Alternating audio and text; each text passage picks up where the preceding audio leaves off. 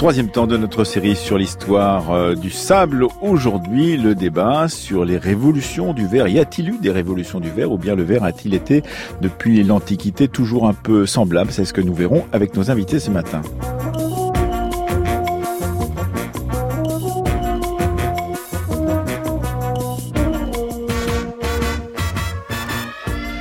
Lundi, nous nous sommes intéressés au sable des plages que l'on fait couler dans nos doigts en été. Hier, mardi, nous avons traversé le Sahara en tentant de rejoindre des oasis. Et demain, le documentaire de Franck Toraval et d'Anne Fleury nous racontera la réinvention du béton au 19e siècle. Et aujourd'hui, eh bien, nous allons nous intéresser à la métamorphose du sable en une matière fragile et translucide. Le verre, nous en parlerons en compagnie de Sophie Lagabrielle. Elle est conservateur général au musée de Cluny à Paris, commissaire de l'exposition Le verre, un Moyen-Âge inventif président de l'association Vert et Histoire. Stéphane Palaude, qui est aussi membre de cette association Vert et Histoire et docteur en histoire, président de l'AMAVER, une association qui a pour but de médiatiser le verre à toutes les époques et sous toutes ses formes.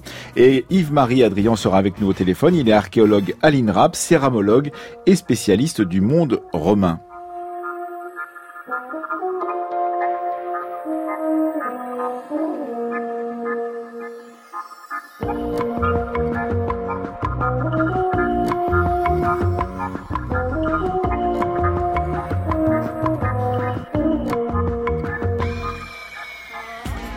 Bonjour Sophie La Gabrielle. Bonjour. Merci d'être avec nous. Bonjour à vous Stéphane Palaude. Bonjour. Et bonjour à vous Yves-Marie Adrian. Vous êtes au téléphone avec nous et vous êtes archéologue euh, à l'INRA, spécialiste de ce monde euh, romain dont on va commencer à parler avec vous. Euh, que peut-on dire justement de ce bassin méditerranéen qui voit se développer l'usage du verre? Sous quelle forme et de quelle manière? Y a-t-il là un bassin d'invention, pourrait-on dire, pour cette nouvelle matière à partir du sable? Complètement, complètement. Euh, le verre connaît des évolutions euh, progressives, mais très anciennes, hein, puisque son apparition est fixée à peu près à la, à la Mésopotamie euh, plusieurs centaines d'années avant notre ère, et il connaît successivement des développements liés notamment à sa fabrication, puisque l'on passe de fabrication de petits objets, notamment de, perles d'ornement, à euh, une fabrication d'outils, enfin d'accessoires, pardon, euh, de plus en plus sophistiqués, notamment euh, à la faveur de l'invention du soufflage au troisième ou deuxième siècle avant notre ère. Et donc, euh, effectivement, ce bassin méditerranéen est un endroit important pour raconter cette histoire du verre. Il faut peut-être aussi, euh, Sophie Gabriel, expliquer comment euh, naît cette invention, comment elle se développe, à partir de quelle matière. On parle du sable, évidemment, dans toute cette semaine. C'est le sable la matière principale pour faire du verre? Voilà, le sable, mais le sable qui contient de la silice et qu'il faut donc faire fondre. Mais si on ne prend que du sable, à ce moment-là, il faut monter à des températures très très élevées, 1600 degrés. Alors on ajoute ce qu'on appelle des fondants pour euh, accélérer la fusion. Euh, et il va y avoir des recettes différentes. La recette romaine qui va prendre des cendres d'abord du natron, hein, c'est-à-dire cette matière minérale qui se trouve de, des, dépôts marins euh, euh, qui se trouvent euh, au nord de l'Égypte, et mhm. puis on aura un verre qui sera soudique le Moyen Âge n'aura pas cette, cette matière-là. Il faudra évoluer. Oui, euh, donc euh, on a une base, pourrait-on dire, ce, sable ou cette euh, silite, Stéphane, c'est silice, Stéphane Palaude, mais évidemment il y a tout un tas de recettes qui vont s'inventer au fur et à mesure autour de, de, cette silice pour pouvoir faire du verre qui seront de nature plus ou moins différente. Oh, c'était relativement simple en fait. Soit on prend euh, du carbonate de soude en fait, soit on prend du carbonate de potasse. Alors le carbonate de soude de Sophie Gabriel disait le natron, effectivement, c'est de la soude, hein, ni plus ni moins. Et puis quand on n'a plus accès à cette soude, on va devoir utiliser ben, le carbonate de potasse qui se trouve dans les cendres de bois, enfin les cendres de végétaux, on va dire en général. Et puis par la suite, dans ces cendres de végétaux marins, on va retrouver du carbonate de soude en fait. Alors là, je vous suis mal parce que moi, j'ai pas fait d'études scientifiques. Alors, il faut nous expliquer un simplement, peu tout ça. c'est parce qu'en fait, dans la cendre de bois, on a de la potasse, effectivement, et par la suite, par exemple à Venise, on va utiliser de la soude issue de plantes marines, par exemple la barilla, mm. qui contient une forte proportion de soude puisqu'elle c'est une plante marine, ni plus ni moins, et quand on la brûle, on obtient du carbonate de soude de très bonne qualité. Donc c'est un fondant. Mm. Rien à voir avec le natron, qui est d'une autre origine, mais sinon le carbonate de soude sera réutilisé et par la suite, mais là on rompt avec la période qu'on veut voir, on va prendre de la soude d'origine industrielle. C'est toujours du sel marin, mais qui est transformé chimiquement pour obtenir le, le carbonate de soude. Et, et euh, ce verre, vous le découvrez dans, dans, les fouilles euh, archéologiques que vous menez parfois, euh, dans, dans les, euh, Yves-Marie Adrian. c'est un, un, verre qui est de, de quelle nature Il est translucide, transparent Il est plutôt de couleur verdâtre? Est-ce qu'il a différentes qualités qui, qui le, le font varier d'un endroit à l'autre de l'Empire romain, Yves-Marie Adrian Effectivement, il est assez varié, mais euh, dans un premier temps, je dirais qu'il est quand même euh, majoritairement bleu, bleuté, euh, la couleur étant plus ou moins prononcée en fonction de, l'épaisseur de l'objet qui a été réalisé. Nous avons l'habitude effectivement de, le trouver. On ne le trouve pas en, en, grande quantité, mais on le trouve régulièrement. donc ça fait longtemps que les archéologues se sont habitués, si je peux dire, à cette découverte euh, du verre parmi d'autres matériaux, parmi d'autres objets, parmi d'autres restes lors des fouilles archéologiques, aussi bien euh, sur les sites d'habitat, mais aussi euh, dans les tombes, puisque le verre, à partir de l'époque romaine en particulier, du début de l'époque romaine, fait partie du rituel funéraire au même titre, en même temps d'autres objets comme la céramique. Et d'ailleurs, vous êtes céramologue euh, par ailleurs, euh, et Marie-Adrien. Euh, est-ce qu'on arrive à, différencier les usages justement du verre par rapport à la céramique? Ce sont des contenants souvent qui peuvent avoir à peu près les mêmes fonctions et pourtant on utilise les uns et les autres de, manière différente. Est-ce que on arrive à comprendre pourquoi on utilise le verre à la place d'une céramique par exemple? Tout à fait. En fait, le, la céramique et le verre entretiennent une relation euh, étroite mais complémentaire.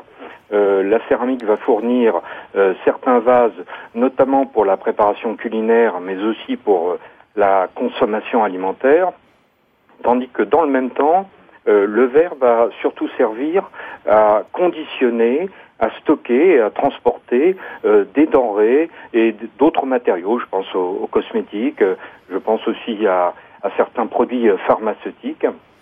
Donc, euh, les deux matériaux euh, vont avoir des euh, rôles différents, et, mais toutefois, euh, ces rôles vont évoluer dans le temps, c'est-à-dire qu'entre le début de la période romaine et la fin de l'Antiquité, donc au 5e siècle de notre ère, le verre ne va pas tenir la même place à la fois du point de vue fonctionnel, mais aussi du point de vue quantitatif. Mhm. C'est-à-dire que globalement, il connaît un développement pratiquement continu entre le premier siècle et le cinquième siècle de notre ère. Il faut peut-être euh, dire aussi, euh, Stéphane Palot, de l'importance qu'a l'est du bassin euh, méditerranéen, cette Syrie-Palestine dont on, dit qu'il y a là une sorte d'endroit où on a développé en grande quantité les verreries qui se sont répandues dans le reste de l'Empire alors, euh, se répandre dans, dans, le reste de l'Empire, je dirais, euh, le, la, la côte syro-palestinienne est un endroit où effectivement on a quantité de verreries parce qu'aussi on retrouve, euh, on va dire entre guillemets, les gisements des blocs de, de, de natron, donc les gisements de, de, de, ce qui va donner le, le verre. Ensuite, ces blocs, on le sait aujourd'hui grâce aux fouilles euh, sous-marines et ce qu'on a retrouvé euh, par ailleurs, on sait que ces blocs circulent et que ces blocs arrivent dans le port de Marseille par exemple, mhm. puis le chemin habituel, et ces blocs sont refondus donc l'avantage, c'est qu'en fait, on n'a pas besoin de, on a besoin de moins d'énergie parce qu'en fait, on ne fait que refondre un verre qui est presque déjà fondu. C'est ça. On a une sorte de matière première qui est déjà presque prête et ensuite on va l'affiner d'une certaine manière. Voilà. On, on, va juste passer à l'affinage qui permet d'avoir un verre de qualité et qui demande beaucoup moins d'énergie. Parce qu'il faut considérer que quand on passe de la cendre avec mélange, enfin le carbonate euh, sous forme de cendre avec du sable, on peut avoir besoin de parfois jusqu'à 48 heures de fusion. Donc c'est très gourmand en énergie bois, bien évidemment. Et donc, euh, effectivement, il faut défricher euh, beaucoup pour pouvoir euh, avoir la matière suffisante pour pouvoir fabriquer ce verre, Sophie la Gabrielle. Oui, tout à fait. à l'époque romaine, on fabrique tout le verre est fabriqué au Moyen-Orient, il circule à travers la Méditerranée et il arrive, il n'a plus, il n'a besoin que d'être refondu. Quand cette voie d'approvisionnement à la fin du Moyen Âge et au début au 6e, 8e siècle, à la fin de l'époque antique, vous voulez dire La fin de l'époque antique, 6e, 8e siècle, excusez-moi, oui, absolument, euh, ne, va, va s'appauvrir parce que les Abbassides vont rendre la Méditerranée un peu plus euh, difficile et moins sûre.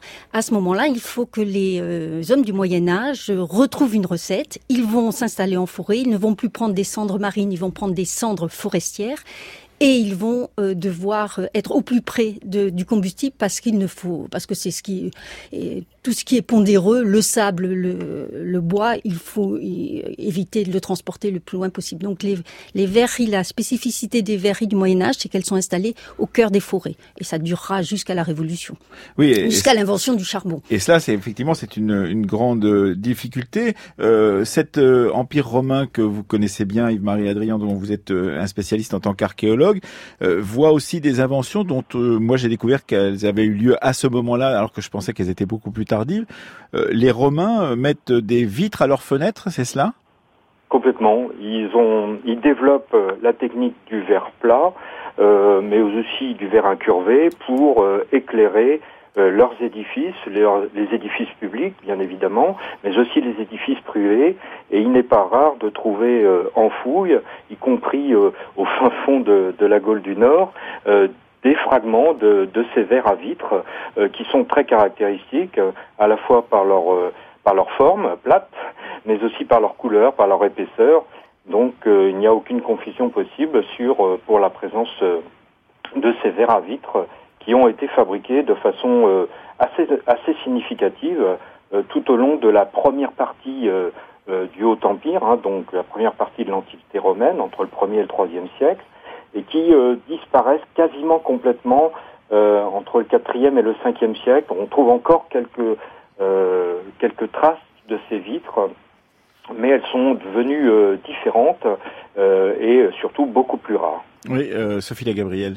Oui, euh, les, les, vitres euh, au Moyen Âge, on les connaît. Elles ont une forme tout à fait différente de celle du, euh, de l'époque romaine, qui sont des grandes dalles. À l'époque romaine, ce sont des grandes dalles carrées que l'on a dans des fenêtres.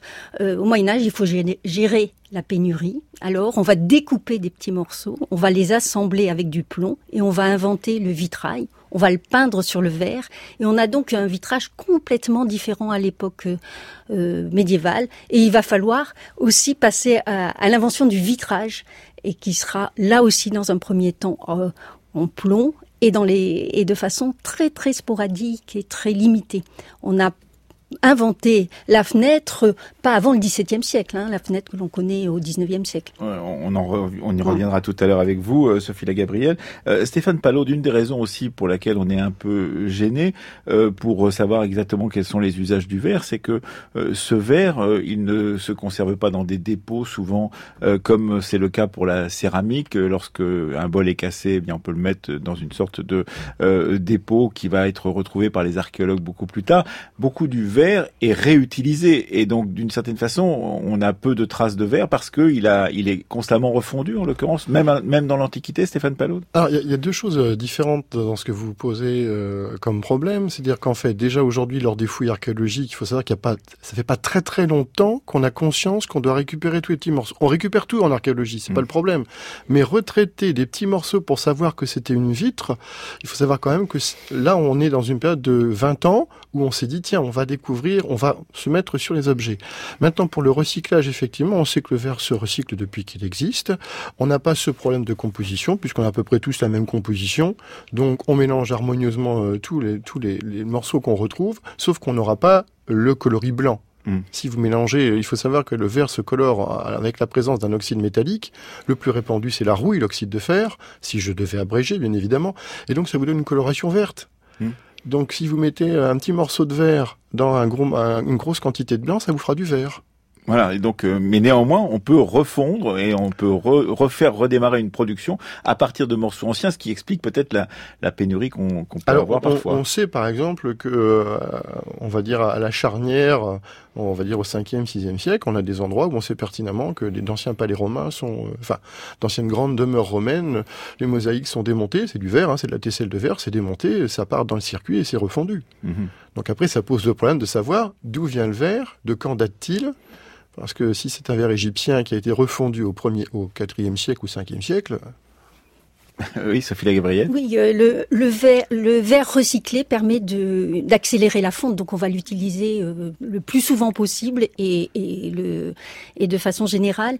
Euh, on refond du verre à au début de l'époque euh, médiévale pour justement faciliter cette cuisson et on va le voir au niveau chimique. Aujourd'hui, on peut le on peut le percevoir. Yves-Marie Adrien, c'est peut-être aussi la, la, grande le grand développement de l'archéologie préventive qui permet aujourd'hui d'en savoir un peu plus sur une matière euh, fragile comme celle-ci et d'en découvrir peut-être là où on n'en découvrait pas auparavant. Oui, c'est ça. Euh, l'approche euh, relativement méthodique de, l'archéologie préventive permet d'apporter son un regard attentif, plus attentif sur tous ces petits fragments qui pouvaient paraître au premier abord insignifiants, peu parlants, mal datés.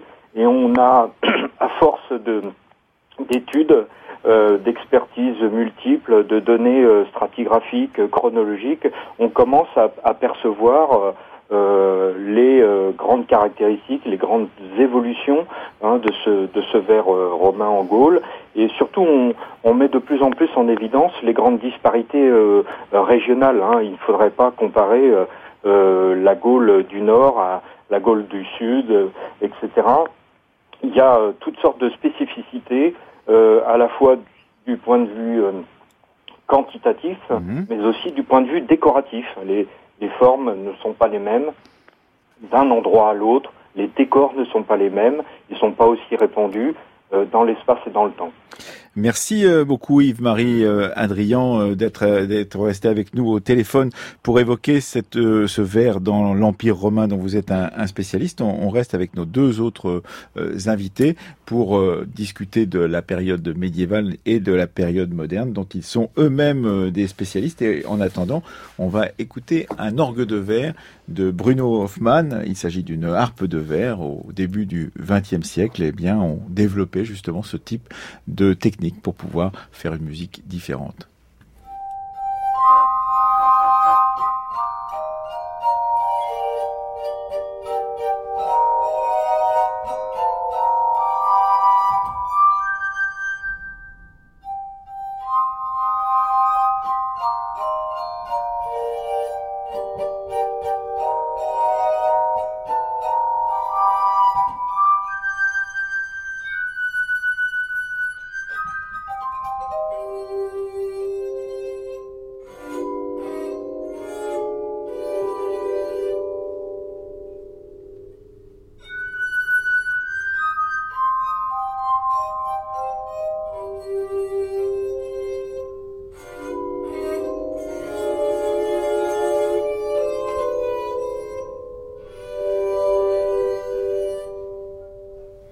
Scherzo pour harpe de verre de Bruno Hoffmann, euh, daté de 1935 et interprété ici par Ingeborg Emge. Nous sommes avec euh, nos deux euh, invités qui restent avec nous, qui sont spécialistes l'une du Moyen Âge et l'autre du Moyen Âge et de l'époque moderne, à savoir Sophie Lagabriel et Stéphane Palaude. Alors tout de même, il faut expliquer à nos auditeurs que après ce grand moment de l'Empire romain, de ce développement de cette verrerie telle qu'elle s'est propagée tout autour euh, du bassin méditerranéen, il y a tout de même un moment un peu difficile, euh, euh Sophie Gabrielle, un moment du début euh, de ce qu'on appelle couramment le Moyen Âge, qui est peut-être plus difficile pour le développement de ces techniques. Oui, effectivement. Et puis, il y a une période un peu troublante, c'est qu'à la période mérovingienne, on a l'impression de trouver beaucoup de verres, d'avoir des vitrages, d'avoir des, des, objets trouvés dans des tombes. Et on se dit que les objets de verre sont généralisés au Moyen Âge. Et, et la période suivante, qui est celle de l'époque carolingienne, eh bien le verre va complètement devoir être réinventé par euh, les hommes du Moyen Âge. Et pourquoi Comment comprend-on ça justement? La, la, la, la, poursuite des techniques euh, de l'Empire romain sous les Mérovingiens, et puis c'est une sorte de rupture technique qui, qui se passe ensuite. Voilà, les, le, le, verre se faisait en deux temps. Un temps, un premier temps euh, euh dans le, la région du Moyen-Orient, on parle du verre primaire, et un deuxième temps dans le continent, une fois qu'il arrivait brut et que l'on refondait. À partir du moment où cette voie était interrompue, eh bien, il faut retrouver une, une, composition, retrouver une recette et repartir de zéro. Et ça, c'est la période carolingienne. Alors, on va prendre désormais euh, des cendres de bois ou de fougère. On va parler de verre de fougère. On va avoir un verre qui va s'altérer beaucoup plus et qui sera se conservera beaucoup moins dans le temps. Et de ce fait, on aura très peu de vestiges aussi. Il est rare et il y a peu de vestiges. Et il va falloir, tout au cours du Moyen Âge, retrouver des pratiques qui avaient été développées à, un niveau quasi industriel à l'époque euh, antique. Oui, euh, Stéphane Palot, c'est très étrange. On ne sait pas qui sont ces personnes parce qu'on n'a peut-être pas euh, suffisamment de documentation pour l'époque carolingienne, mais qui vont tâtonner, euh, d'après ce que l'on croit savoir, et quand on écoute euh, Sophie La Gabrielle, pour pouvoir justement euh, trouver de nouvelles techniques et, parer à, à, l'arrêt de ce flux qui venait du Moyen-Orient. Tout le problème, même jusqu'au XVIIIe siècle, soit on sait maîtriser sa composition, soit on ne la maîtrise pas. Le problème n'est pas ensuite de dire je sais souffler l'objet. Il faut absolument que le verrier soit capable de fabriquer une composition qui dure dans le temps. Si vous fabriquez un objet dont une fois qu'il est achevé, il se dissout sous les éléments, l'eau par exemple, choses comme ça, c'est absolument impossible de dire je vais mettre ça dans le circuit de fabrication. Donc il, se réinvente effectivement, comme dit Sophie la Gabrielle, ça reste toujours du verre, travaillé par des, euh, des artisans verriers euh, d'une très grande technicité, puisque ça, ça prend, ce travail s'apprend uniquement, il euh, n'y a, pas d'école, un atelier, on regarde les plus anciens travailler, mais justement on a besoin de, dire comment, comment on va faire puisqu'on n'a plus les mêmes moyens. C'est tout le problème, c'est on n'a plus les mêmes moyens, mais on doit continuer. Quand vous dites on n'a plus les mêmes moyens, on a vraiment l'impression d'un courage de la pauvreté pourrait-on dire, à ce moment-là alors, un courage de la pauvreté, vous, vous, vous allez très loin, mais je veux dire, en, fait, on n'a plus accès aux routes de commerce. On sait par exemple que du côté de, de Syro-Palestine, ça continue on continue de fabriquer, etc. Mais nous, on n'y a plus accès. Donc il faut bien se débrouiller autrement. Et se débrouiller autrement, c'est trouver des solutions, comme par exemple la cendre de fougère, comme l'a dit Sophie la Gabrielle, la cendre de bois de hêtre, par exemple. Et on sait que ça se fond. Ça fond, ça permet, vous savez, la, potasse comme la soude permettent d'abaisser la température de fusion de la silice. Sinon, 1600 euh, degrés, comme l'a dit, 1600 euh, degrés, comme dit Sophie la Gabrielle, c'est difficile à obtenir avec un feu de bois. Mm. Mais effectivement, on réinvente parce qu'on doit trouver des solutions autres parce qu'on n'a plus les mêmes circuits. Mais les circuits à l'intérieur de redistribution, eux, fonctionnent. Et donc, euh, on, va trouver de nouvelles techniques, s'installer, comme vous le disiez tout à l'heure, euh, Sophie la Gabrielle, au cœur des forêts, parce que c'est là où on va dépenser beaucoup de bois pour pouvoir euh, faire un kilo de, verre. J'ai cru comprendre en lisant Stéphane Palot qu'il fallait environ 22 kilos de bois pour pouvoir ensuite fabriquer un kilo de verre un peu plus tard, à des périodes plus tardives. Mais en gros, c'est beaucoup de bois pour pouvoir obtenir un, kilo de verre. Oui, une énorme fournaise, entretenue en plus pour que la voûte du four euh, réfléchisse bien cette chaleur. Donc euh, il faut euh, minimum 48 heures pour lancer un four, par exemple. Et une fois qu'on l'a lancé, on va pas l'éteindre. Donc on a plusieurs creusets. dans chacun des creusets, on va avoir une couleur différente. Et de cette manière-là, on va pouvoir souffler des, euh, voilà, des, des verres de formes différentes. Donc, euh, il faut euh, une vraie technicité, il faut la retrouver effectivement, et, et, et, on va ensuite, comme vous disiez, gérer la pénurie et on va commencer par faire petit, pour petit à petit grossir au cours du Moyen Âge les formes et, et les et les objets et, diversifier les objets. Euh, Stéphane Palot, est-ce qu'il y a des spécialités qui se mettent en place progressivement dans ce cours du, Moyen Âge? C'est-à-dire, est-ce que on peut dire que telle région est, plus spécialisée que telle autre? Est-ce que ou est-ce que tout, tout, avance à peu près en même temps? Euh... Alors, on a des régions qui sont spécialisées par rapport à ce qu'on utilise dans la composition. Hein, on va retrouver des compositions avec de la potasse euh, dans l'Est, etc. Euh, là, mais des régions qui se spécialisent, oui, on connaît des régions qui se spécialisent, mais n'oubliez pas quand même que les verriers sont des gens qui vendent. S'ils vendent, ils sont réactifs au marché. Et en fait, avec la lecture des ouvrages du fin 19e, début 20e siècle, on a toujours cru qu'on était spécialisé dès le départ. Et en fait, on s'aperçoit avec les fouilles d'ateliers qu'on fabrique tout ce qui est susceptible d'être vendu dans la zone de chalandise. On va pas dire, ah ben non, je ne fais pas. Alors bien sûr, on n'en a pas beaucoup. Par exemple, les bouteilles, euh, on va dire à la fin du Moyen Âge, on n'en a pas énormément, mais on en a quelques-unes parce qu'il n'y a pas de demande, c'est tout. Il y en a un petit peu, il n'y a pas vraiment de demande.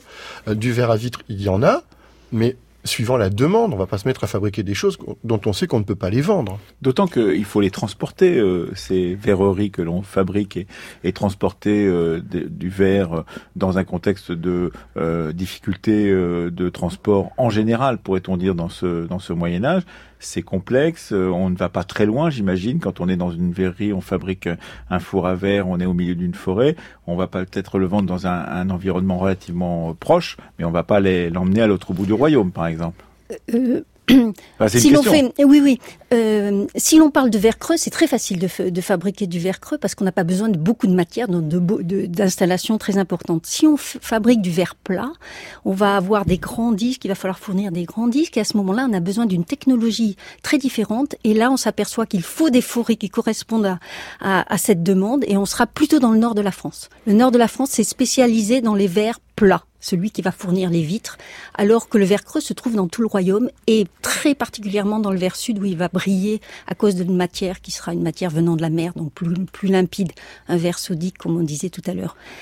Et par contre, hein, le verre peut voyager. Il voyage souvent dans de la paille et dans des paniers. Et on va avoir, euh, on va reconnaître lorsqu'on va parler de paniers de verre qu'il y a à l'intérieur 12 euh, plateaux de verre dans lesquels on va pouvoir découper les, les verres à vitre. Il vient aussi du, du Moyen-Orient. Vous savez que le, roi, par exemple, Saint-Louis, buvait, nous dit son biographe Joinville, euh, tous les matins, euh, mouillait son, vin dans un grand gobelet ramené de, de Terre Sainte. Donc c'est ça, c'est après la croisade, c'est-à-dire à partir du moment où, les, où, les, où les, Occidentaux euh, retrouvent le chemin justement de, de l'Orient, en l'occurrence, après cette coupure dont vous parliez tout à l'heure. Oui, c'est ça. ça hein. on est à partir du euh, au XIIIe siècle. L'avancée de, des, des verriers au niveau du Moyen-Orient Moyen leur permet de fabriquer des verres qui sont émaillés, colorés, dorés et qui plaisent énormément aux Occidentaux, qui les ramènent chez eux, les commandent mais à ce moment-là, on l'achète à la pièce et on le conserve dans un étui pour le de façon. C'est un verre de collection, c'est un verre euh, très riche, très euh, euh, très rare, très rare, voilà. Oui. Stéphane Palot, de vous qui adorez le verre et qui travaillez à sa promotion, vous avez tenté justement de transporter du verre dans des hôtes, par exemple, pour voir si ça se casse ou si ça se casse pas. Je serais pour faire une sorte d'archéologie expérimentale. Ah, j'ai essayé effectivement. on croit toujours qu'en fait on a besoin de tout emballer dans des beaux cartons, etc. Et en fait, quand vous mettez une hotte de verre, donc une hotte, une hotte de Père Noël, ni plus ni moins, en osier, vous chargez les verres à l'intérieur, euh, vous secouez un petit peu, vous bloquez et vous transportez. Bien évidemment, il y a de la casse, mais c'est déjà prévu dans le transport, que ce soit pour les bouteilles par la suite ou bien au départ les verres fins de service de table, on a prévu la casse. On a un pourcentage de perte déjà prévu. Mais il faut pas oublier non plus que le verre peut voyager très très loin. On sait que le nord de la France, par exemple, va fournir la région de, Montauban, par exemple. ah oui, ce qui n'est pas tout près. Oui, mais vous êtes le circuit de... Je vais chercher de l'huile d'olive, je ramène de l'huile d'olive, je ne descends pas à vide. Hmm. Comme aujourd'hui, un, un, routier ne va pas descendre à vide. Et surtout, il ne faut pas oublier qu'on a un problème de taxation parce qu'on on croit que tout circule comme ça. Mais non, il y a des taxes un petit peu partout. Alors, taxes dues à l'abbaye, taxes dues à, Orléans. Vous avez en 1530 un panonceau qui indique que vous devez laisser ce qu'on appelle le droit de chef-d'œuvre. C'est-à-dire qu'en fait, vous devez laisser un objet en verre de votre cargaison euh, pour taxe. Et tous ces objets, une fois qu'il en a assez, sont vendus euh, pour rentrer dans les caisses euh, bah, des Orléanais, tout simplement. On écoute un, extrait de Cosmotonie de Jacques Lasserie euh, qui a été composé pour l'exposition universelle de 1958 sur les structures sonores des frères Bachet.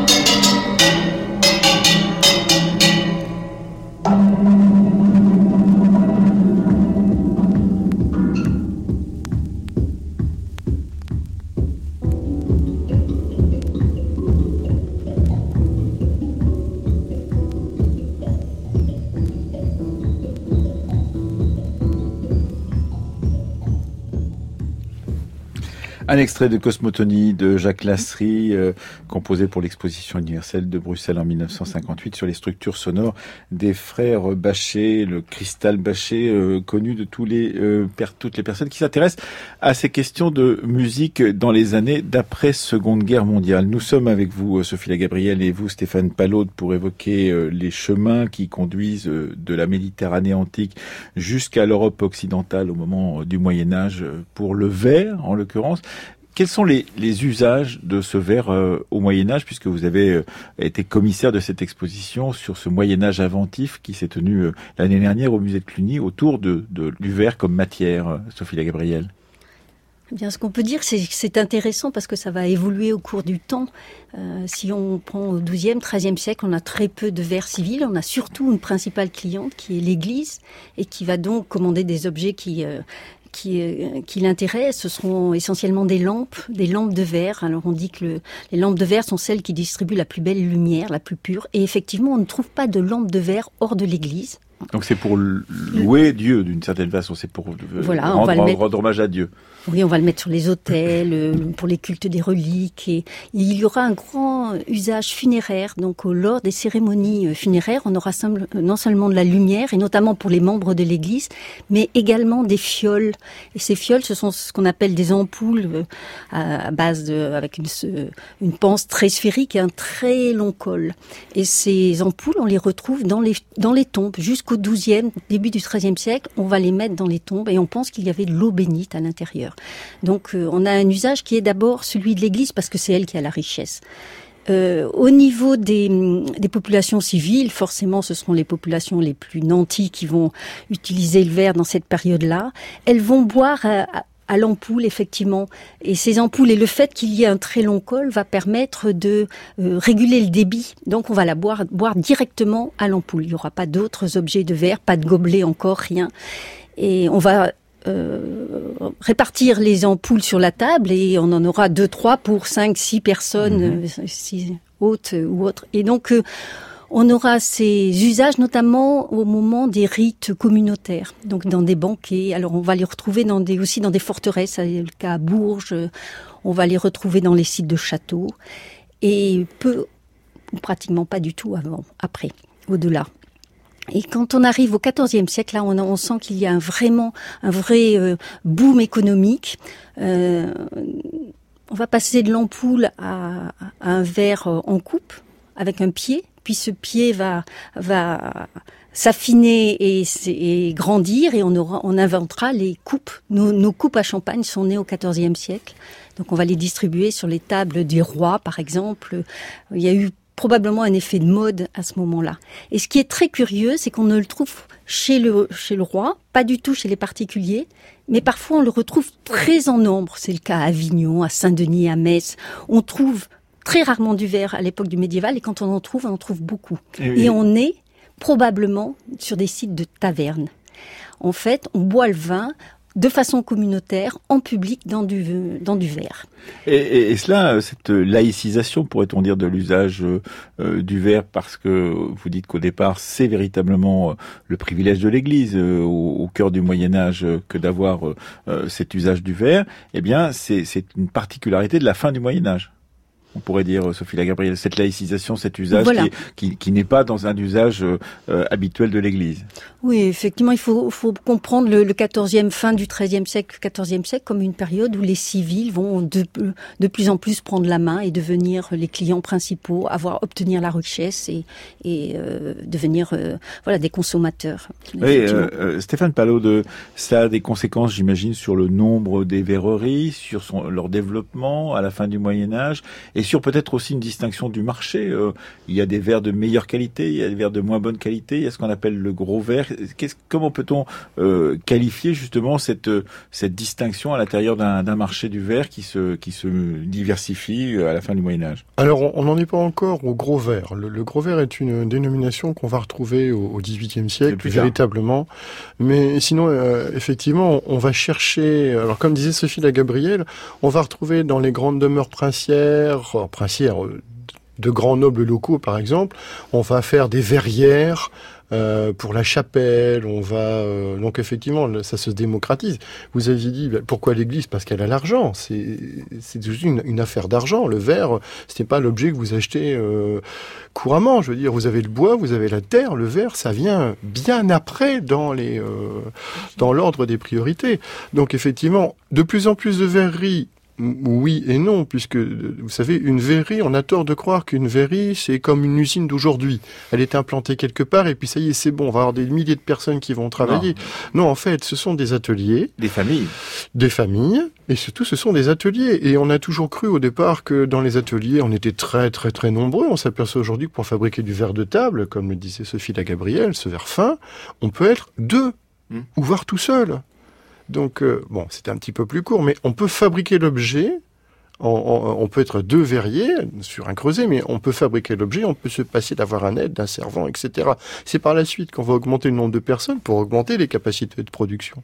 Oui, et, il y a tout de même, d'après ce que j'avais cru comprendre, du verre de chantier, dit-on, et du verre d'atelier, c'est-à-dire qu'il y a des, euh, des, des possibilités d'aller à un endroit et de fabriquer du verre et puis ensuite de se déplacer et d'autres qui euh, s'installent euh, définitivement dans un lieu. Euh, Sophie la Gabrielle?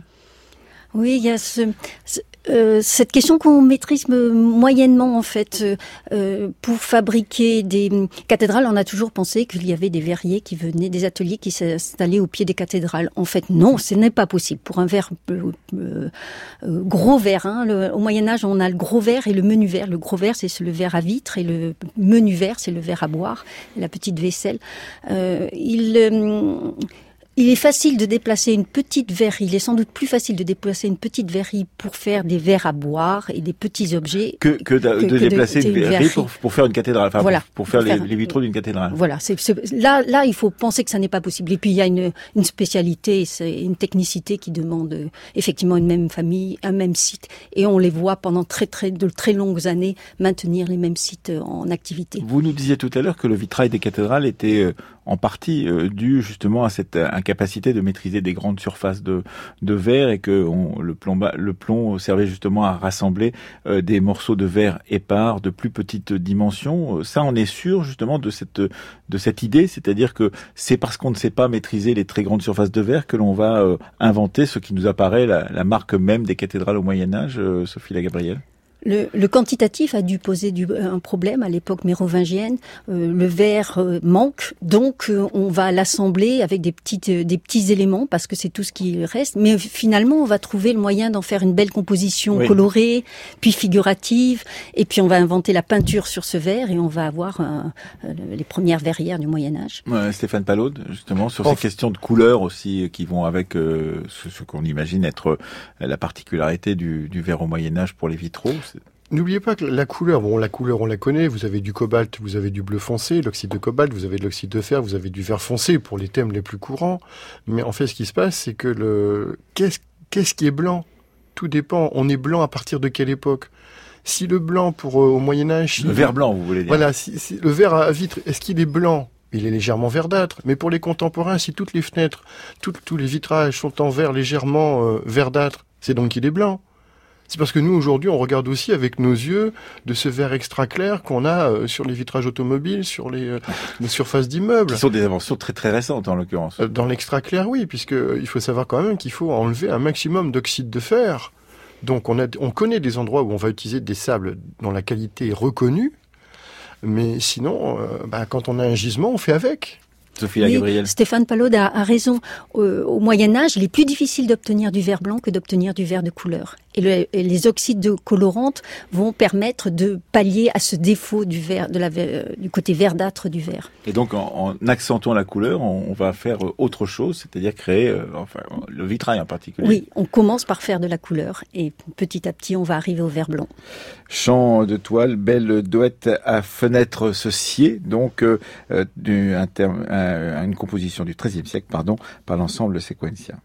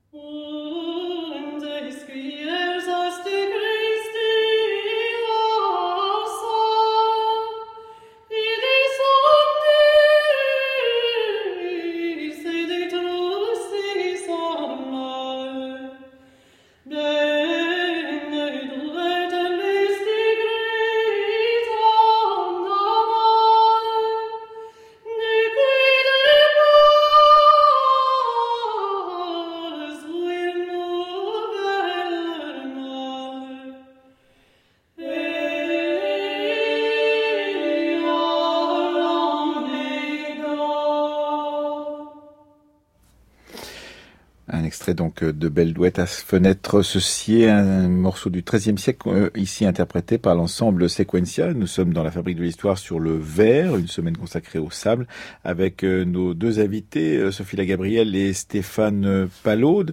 Il y a des euh, endroits spécialisés, pourrait-on dire, dans ces questions de, verre. Et vous avez étudié l'un d'entre eux, euh, la région, euh, donc dans le nord de la France, de l'Avenois Thiérache. Qu'est-ce qui se passe à cet endroit-là pour que on ait au 19e siècle réinventé l'idée que la plus vieille verrerie de France vienne de là, alors que vous avez montré que ça n'était pas le cas, puisqu'on lui a donné une origine à la fin du XIIIe siècle et que visiblement c'est plutôt au milieu du XVe siècle qu'elle naît cette verrerie qui cangrogne. Mais néanmoins, qu'est-ce qui se passe dans cette région pour que on, ait cette spécialisation de cette région autour de cette question du verre? Alors simplement la guerre de Cent Ans la guerre de Cent Ans, vous savez, le, grand développement monastique, on a trois abbayes très réputées, et il y a beaucoup de terrains, des frichés, des cultures, mais avec la guerre de Cent Ans, on, se resserre vers les zones où on peut se réfugier très rapidement. Et donc, vous savez, Cent Ans, ça veut dire le temps nécessaire pour rembosquier, donc euh, transformer une terre en simple forêt. Et donc, les, les, abbés, euh, par exemple, de Clairefontaine et les abbés de Bussy vont demander euh, à des verriers de venir, parce que le verrier, ce qu'il a l'avantage, c'est qu'il brûle tout. Mhm. Puisqu'il a besoin de fondant potassique. On transforme la terre en verre. On va transformer, alors pas la terre, ah, mais, l'espace. tout, le bois, et on va dessoucher. Et en dessouchant, on va on lave bien sûr, mais en dessouchant, on brûle la souche. Et donc, on rend à la terre sa fonction primaire de terre nourricière par la culture, et le verrier, lui, bah, permet de défricher à moindre frais. Et il se déplace parce qu'effectivement, on peut peut pas demander à des gens d'aller chercher le bois à des kilomètres et de le ramener jusqu'à la verrerie. Donc on va se déplacer tout simplement. C'est pas bien compliqué, c'est pas l'usine d'aujourd'hui on peut se déplacer sans trop de difficultés. Et puis par la suite, eh bien, euh, comme ça, ça, va faire effet boule de neige autour, puisqu'on va avoir à peu près euh, entre 1466 et euh, jusqu'au milieu du XVIIIe siècle, dans cette région-là, on va avoir à peu près presque une trentaine de sites au total. Ah oui. c'est incroyable en fait de, bon, de voir que le bois est là, il faut l'utiliser. On n'a pas de zone de flottage, on n'a pas de rivière, on peut pas l'amener dans les, grandes capitales euh, régionales. Ce qu'on ferait si on, avait, si on avait. Vous savez qu'on a quand même essayé de rendre flottable euh, l'Oise pour faire ramener le bois de la forêt du Nouvion jusqu'à Paris. Hmm. Ben, ça n'a pas fonctionné. Enfin, ça hmm. c'est un autre problème. Donc qu'est-ce qu'on fait? On fait une verrerie parce que ça, bah, ça, ça rentabilise. On défriche et ensuite on. Et on fait une verrerie. Et après, le problème, c'est qu'une fois qu'on a défriché, on doit mettre le halte là. Hmm. Parce qu'on doit dire maintenant, il faut avoir des coupes bien, bien réglées. Quand on a récupéré toute la terre qu'on voulait, des coupes bien réglées, parce que sinon, bah, le verrier, lui, peut continuer sans problème. Alors ça, c'est... Euh, euh, il y a une particularité dont on n'a pas euh, parlé avec vous, Sophie Gabriel, c'est tout de même la transformation d'une matière en une autre matière, ce sable en verre qui euh, fait penser, selon vous, euh, à, d'autres volontés de transformer de la matière en une autre matière au Moyen Âge, à, l'alchimie? Il est vrai que les, alchimistes ont eu un, vrai rôle au Moyen Âge pour le développement du verre, euh, fascinés effectivement par cette matière et aussi par le fait que c'est un par le fait que c'est un contenant et un contenant neutre. Euh, l'un des hum, alchimistes médecins euh, du roi au XIVe siècle, Arnaud de Villeneuve, dit que le verre est un très bon contenant parce que, effectivement, si on prend du cuivre, on verdit le contenu. Si on prend du fer, on le, on le rouille. Donc, le, la, l'inaltérabilité du verre, la neutralité du verre va pousser ces, ces savants, qui sont des savants, en fait, qui sont les ancêtres des chimistes et qui lisent les textes, ils relisent les textes antiques et arabes et qui retrouvent le, toute la spécificité du verre. Euh, ils vont pousser finalement cette production, ils vont amener à, euh, à, à, à rechercher des verres pour contenir leur matière et notamment leurs eaux distillées. Et la distillation va va amener euh, le verre à se développer. On avait déjà le vin et puis l'alcool euh, euh, à conserver, les eaux parfumées. Eh bien, on va prendre du verre et les alchimistes, les médecins, les, savants vont être les ceux qui vont œuvrer à cet développement. Et la bouteille, ça n'est pas au Moyen Âge, c'est plus tard, en l'occurrence. Alors, on connaît des exemples de bouteilles de, de fioles, on va dire. bon, par exemple, la, fin à l'époque de la Renaissance, on en a très peu. Et puis ensuite, alors on doit, on dit toujours, oui, on a on doit tout aux Anglais. On va arrêter de croire qu'on doit tout aux Anglais. En fait, on n'a pas, s'il n'y a pas de marché, il n'y a pas de fabrication. Donc en fait, à partir du moment où on s'aperçoit qu'on peut stocker, enfin déjà débiter du vin en bouteille, parce que vous savez, quand un le tonneau euh, est tiré, quand le vin est tiré, il faut, le, boire. Donc en fait, à partir de là, on s'aperçoit qu'on peut le stocker et l'y faire bonifier. Mais évidemment, vous avez des particuliers et des riches personnes, des nobles par exemple, qui vont demander des bouteilles. Et donc on aura une quantité de bouteilles de plus en plus importante qui va être fabriquée tout au long du XVIIIe siècle. Mais ce qui est amusant, c'est que les verrites de Normandie, qui étaient obligées de fournir Paris, c'est une obligation légale, vont demander si elles peuvent pas fabriquer aussi des bouteilles pour fournir Bordeaux. Mhm. Parce qu'il y a un segment qui est très intéressant. Ah, effectivement. Euh, une dernière question, peut-être Sophie La Gabrielle. Euh, comment euh, se fait la, le, le, commerce international du verre? Puisque j'imagine qu'à partir d'un certain moment, par exemple, ce fameux verre de Venise qui va devenir très célèbre, eh bien, il va commencer à, à voyager, il va commencer à, à parer les tables les, des souverains les plus les plus prestigieux. C'est à partir de quel moment, Sophie La Gabrielle? Oui, on, suppose que c'est à partir de la fin du XIIIe siècle, XIVe siècle, que les, les régions vont se spécialiser. La, France du Nord, ce sera le verre plat. Venise et le reste de l'Italie, le verre creux. Mais Venise va, probablement fournir le plus beau des verres parce qu'il va le décorer, l'émailler, le, le poinçonner de petites pastilles. Euh, L'Allemagne, elle, va spécialiser dans le verre d'optique, dans les miroirs, dans les lunettes. Et il y a donc tout un, un trafic, un international du verre. Merci à, tous les deux. Et puis, euh, si on veut se dire aussi que le verre a quelque chose à voir avec le son, eh bien, on peut peut-être lire le livre Géographie euh, de Léonard Dauphin, qui est sorti il y a pas très longtemps et qui nous explique comment eh bien le paysage sonore a été transformé par la réinvention du vitrage, donc qui coupe le son euh, de l'intérieur du son de l'extérieur, alors qu'auparavant on avait des toiles enduites à nos fenêtres. Merci à, tous les deux. Donc merci à vous Sophie Lagriel et merci à vous Stéphane Palot ainsi Yves-Marie Adrian qui était avec nous au tout début de cette émission pour nous parler de l'Empire euh, romain. Demain, on continuera à parler du sable, mais sous une autre façon, euh, le sable du béton avec le documentaire qui a été euh, composé par Franck Toraval et par Anne Fleury sur la réinvention du béton à la fin du 19e siècle, tout au long du 19e siècle, et puis avec une sorte d'acmé au tout début du 20e siècle. Un extrait de ce documentaire. Le ciment prong, lui, n'est pas gris. Il est euh, couleur euh, chamois, c'est-à-dire couleur euh, pierre de taille, on peut dire, ou calcaire. C'est aussi le paradoxe, c'est qu'on part, alors que dans le ciment artificiel, bien souvent, on part de calcaire qui sont plutôt jaunes et on arrive à un ciment qui est gris, de par la jonction de fer. Eh bien, le prong, on part d'une pierre qui est plutôt grise et par la cuisson, elle va se transformer et devenir couleur chamois.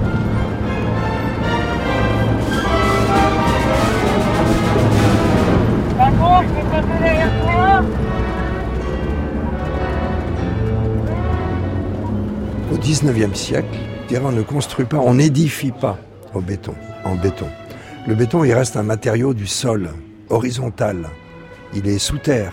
Les, grands, les grands chantiers qui exploitent le béton à très grande échelle, c'est par exemple les canaux. Le béton armé, il va faire se dresser les ouvrages. C'est pour ça que l'équipement industriel va être le client principal premier de ce matériau, parce qu'il n'a rien à faire de qualité visuelle, d'image, etc. Et que plus tard, les architectes s'en serviront. On va dans la crypte? Allons dans la crypte.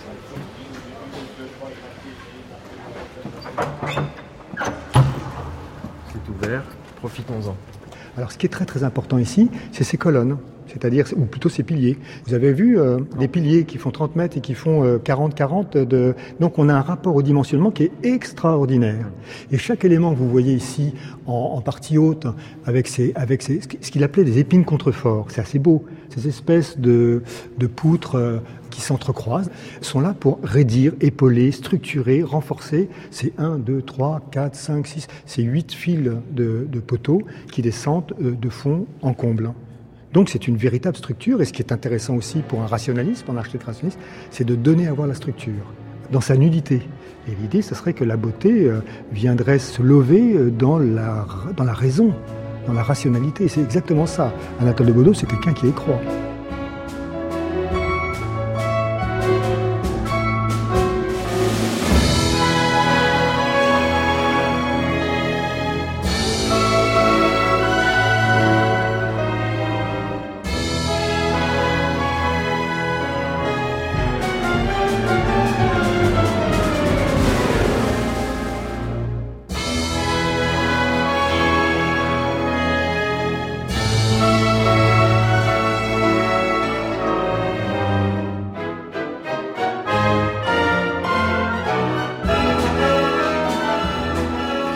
Donc un extrait de ce documentaire sur la réinvention du béton qu'on pourra entendre demain dans la Fabrique de l'Histoire, signé Franck Toraval et Anne Fleury, sous le titre de toute cette semaine, puisque euh, rien ne dure en l'occurrence, titre choisi pour cette histoire du sable. Et bien sachez évidemment que tous ces architectes du 19e siècle ont pensé justement que le béton pouvait durer très très très longtemps. On sait que ça n'est pas vrai aujourd'hui.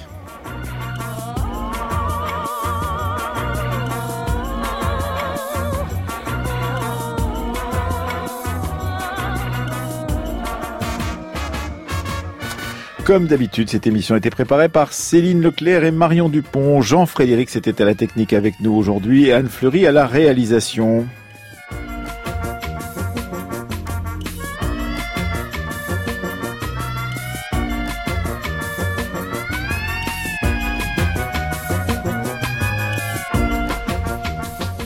Voulez écouter ou réécouter cette émission, n'hésitez pas à aller sur le site internet de France Culture, franceculture.fr. Vous pouvez également discuter avec nous comme vous faites chaque jour sur le groupe Facebook des Amis de la Fabrique de l'Histoire ou encore nous suivre sur le réseau Twitter. L'adresse Twitter de la Fabrique, c'est Fabrique FC, Fabrique FC.